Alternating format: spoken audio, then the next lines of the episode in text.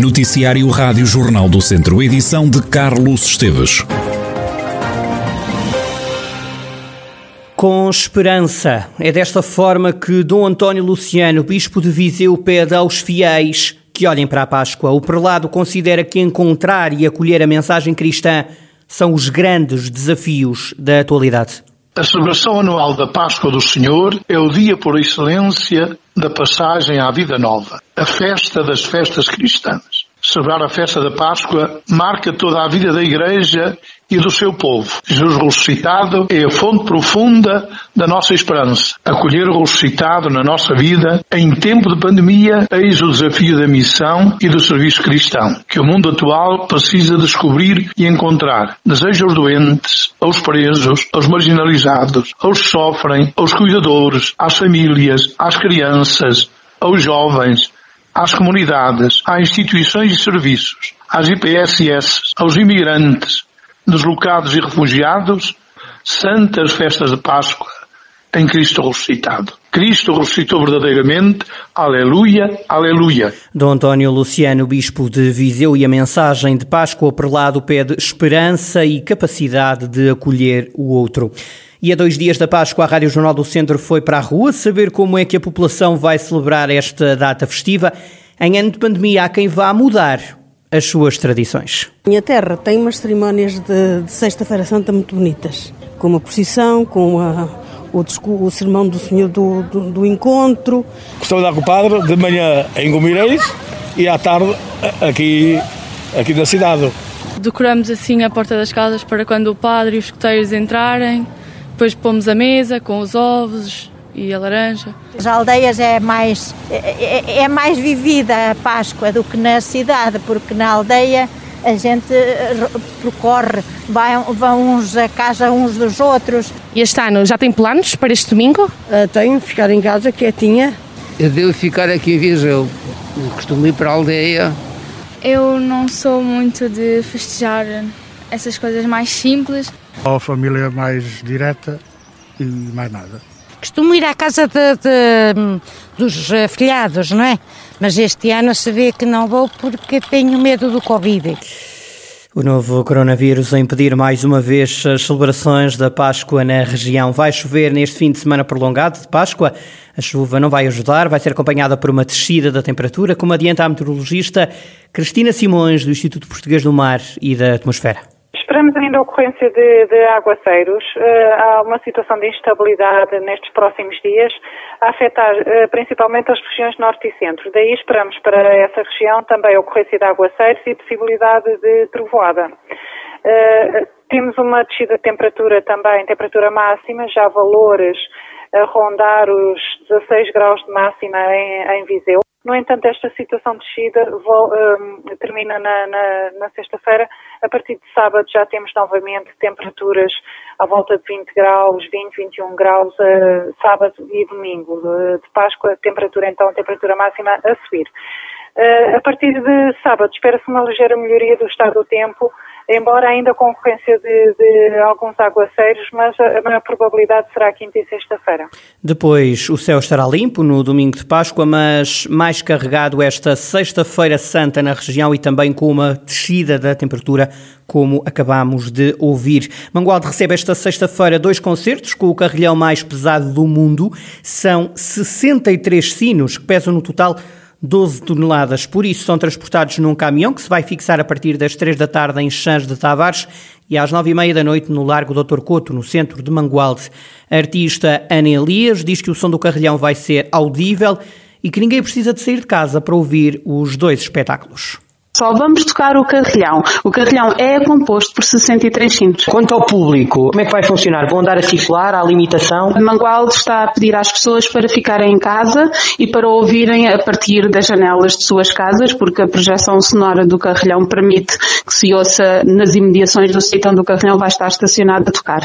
O carrilhão é possível tocar em andamento, mas tem que ser só coisas muito simples. Para se fazer um concerto de uma hora, o carrilhão tem que estar estacionado e nivelado para as coisas correrem bem mas vai ser possível ouvir a partir da, das janelas, das varandas das casas uh, ali perto. Enelias, artista que vai tocar em Mangualde 63 sinos nesta Sexta-feira Santa. Foi reforçada a verba para bolsas de estudo para alunos do ensino carenciados em Viseu. O programa de auxílio sofreu um aumento de 60 mil euros, que permite ajuda a mais estudantes, como explica a vice-presidente da Câmara de Viseu, Conceição Azevedo um apoio extraordinário eh, de 60 mil euros, portanto, a juntar aos, aos 50 mil, portanto, prefaz então um valor de total de 110 mil euros para bolsas de estudo no ensino superior. Este acréscimo eh, permite acomodar todas as solicitações eh, de famílias numerosas e carenciadas de Viseu. Sabemos que este é, é mais um ano difícil, não é? O ano passado já foi, este ano também.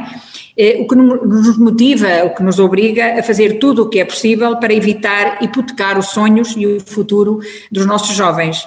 Eh, as boas contas do município, portanto, este acréscimo, portanto, estes, estes incentivos eh, que são, que são dados, eh, só provam que, de facto, este município tem contas consolidadas, boas contas, e, e por isso é que nos permite avançar com, com este tipo de apoios. Conceição Azevedo, vice-presidente da Câmara de Viseu. Rui Ladeira volta a ser a escolha do PSD para a Câmara de Vozela. Avança para o terceiro mandato no município, localizado na região de Lafões. O autarca explica porque é que decidiu aceitar recandidatar-se à autarquia?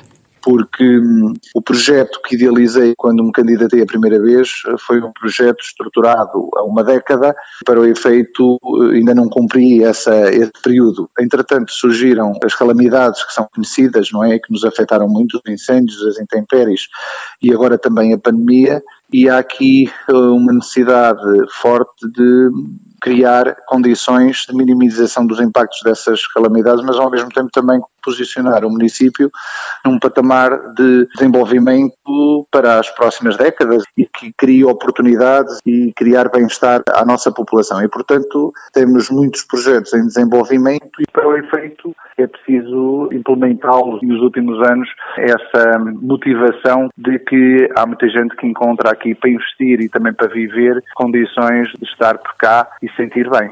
Rui Ladeira, que volta a ser o cabeça de lista do PST à Câmara de Vozela nas autárquicas deste ano. São 153 as freguesias prioritárias no distrito para a limpeza do mato. O mapa foi agora conhecido. Rafael Santos. O governo identificou 153 freguesias no distrito de Viseu como prioritárias para a fiscalização da gestão de combustível este ano no âmbito da defesa da floresta contra incêndios. A identificação destas freguesias, tidas como prioritárias, permite uma eficiente utilização dos recursos humanos e técnicos das entidades envolvidas na fiscalização do cumprimento das regras de limpeza dos terrenos, explica num comunicado conjunto do Ministério da Administração Interna e do Ministério do Ambiente e da Ação Climática. Segundo o mapa divulgado pelo Governo, apenas os conselhos de Carregal do Sal e de Nelas não têm localidades com vigilância urgente.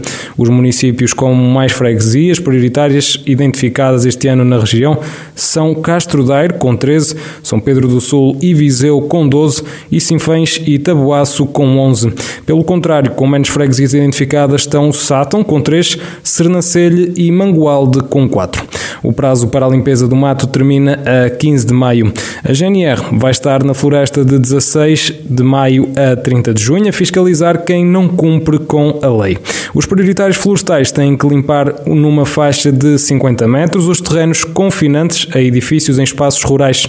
Já nas aldeias, parques de campismo, parques industriais, plataformas de logística e aterros têm que ser criada uma faixa de 100 metros. Em todo o país foram identificadas pelo governo mil 1.002 freguesias prioritárias para a limpeza do mato, localidades onde a GNR vai estar mais de olho no cumprimento da lei que obriga então a limpar o mato. As autarquias afetadas pelas tempestades Elsa e Fabiano já podem candidatar-se a uma verba de 4,7 milhões de euros para repararem os danos em infraestruturas e também em equipamentos municipais através do Fundo de Emergência Municipal. Este apoio chega mais de um ano depois das intempéries. Na conversa central desta semana, o deputado PSD, Fernando Ruas, elogia o trabalho que a colega de bancada Carla Borges fez em defesa dos municípios e critica os deputados do PS. Isto ocorreu em 2019, em dezembro de 2019, pois só em, em, em dezembro de 2020 é que eh, eh, houve uma resolução no Conselho de Ministros. E foi depois de muita insistência, nomeadamente na, na, na Comissão a que presido, e pela voz, e eu tenho que fazer esta justiça, da deputada de Carla Borges, que foi quem sublinhou, digamos, e teve a iniciativa, fez, propôs na comissão onde ela pertence também, é que eu presido, e que depois de aprovar eh, fizemos eh, subir ao plenário onde foi aprovada. E já agora deixe-me dizer uma coisa para que não fiquem dúvidas. Foi aprovada com os votos contra do Partido Socialista. Palavras de Fernando Ruas na edição desta semana da Conversa Central para ouvir esta sexta-feira na Rádio Jornal do Centro, com repetição durante o fim de semana e fica também disponível em podcast em Jornal do Centro. A fechar, continua a trabalhar no terreno um movimento mais solidário de São Pedro do Sul e de Oliveira de Frades, que começou a ajudar famílias carenciadas no Natal. A coordenadora do movimento mais solidário de São Pedro do Sul e também de Oliveira de Frades, Andreia Ribeiro, justifica esta atividade do grupo foram chegando pedidos a particulares, através de instituições de famílias que, portanto, é famílias carenciadas que necessitavam de ajuda, e nós decidimos então colocar caixas, o que chamamos caixas solidárias, onde as pessoas poderiam doar bens de higiene, brinquedos, alimentação, livros, roupa. Entretanto, o movimento seria só no Natal, mas como os pedidos se mantiveram e o estado de emergência se manteve, nós reduzimos o número de caixas devido a estabelecimentos estarem encerrados, mas mantivemos o movimento. Neste momento estamos a apoiar ainda mais famílias, estamos a apoiar instituições, ou seja, chegam-nos pedidos tanto particulares como de instituições, das escolas inclusive, e nós ajudamos estas famílias, principalmente com meios alimentares e de higiene, que neste momento é o que está a fazer mais falta. O movimento mais solidário de São Pedro do Sul e também de Oliveira de Frades está neste momento a promover a Operação Páscoa, mais uma vez a pensar nas famílias que mais precisam.